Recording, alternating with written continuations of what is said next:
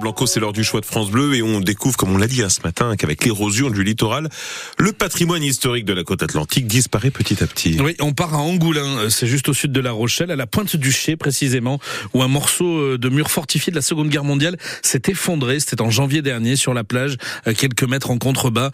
Il s'agit euh, d'un des blocos construits à l'époque par les soldats allemands tout le long de la côte et qui forment le célèbre mur de l'Atlantique. Mais au fil des années, l'érosion des dunes comme sur l'île de Ré ou de la falaise comme à Angoulin efface petit à petit les traces de ce patrimoine historique. Et c'est Luc Brauer, le propriétaire du musée du bunker de La Rochelle, qui nous guide sur place à Angoulin pour une plongée dans l'histoire, les pieds dans le sable. Hélène Galliana.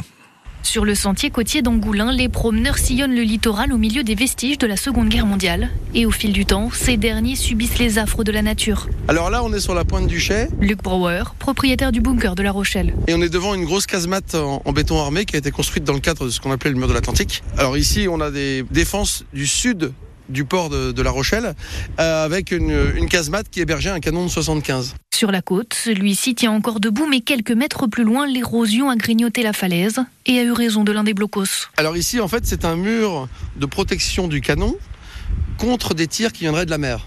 Pourquoi avoir fait ce mur ici? On sortait le canon de la casemate et lui, son but, c'est pas de tirer sur les bateaux, c'est de tirer sur la plage là-bas, en fait, si quelqu'un débarque.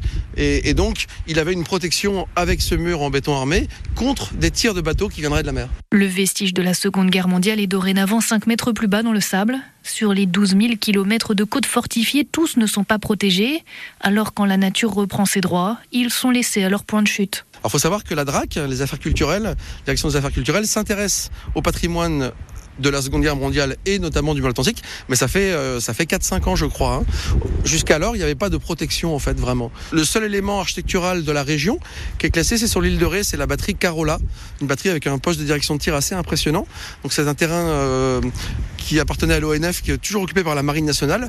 Là, vous avez un site qui est classé et qui est protégé. En dehors de ça, il n'y a pas de protection.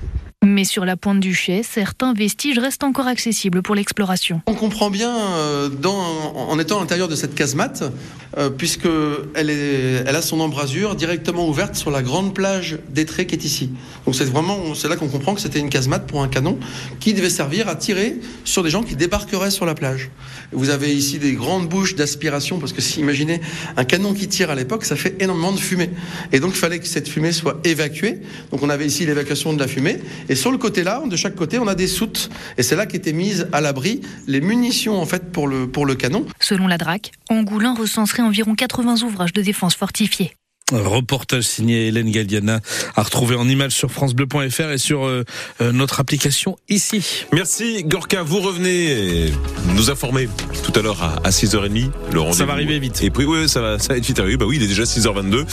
Ça va arriver vite aussi votre journée de boulot. Allez, il faut sortir du lit. Bon courage. Dernier coup de clé comme on dit avant d'entamer ensuite le congé de, de, fin de semaine. C'est bientôt le, le week-end et on est là pour vous accompagner. C'est l'événement de ce début de week-end. On va beaucoup en parler euh, ce matin. Ce sont les, les restos du cœur et le concert des Enfoirés en diffusion à la radio France Bleu, à la télé, sur TF1. C'est pour ce soir et avant cela, on vous entraîne dans les coulisses de l'enregistrement de ce spectacle puisque celui-ci avait été enregistré en janvier dernier à la fin du mois du côté de, de Bordeaux. Vous étiez peut-être vous aussi. On revit tout ça avec notre envoyé très très spécial sur le terrain qui vous fera écouter notamment ce matin Zazie mais aussi d'autres artistes qui participent au spectacle. On va sur ça à plusieurs reprises dans votre 6-9 du vendredi. Du Alipa en attendant, c'est Houdini sur France Belle Rochelle.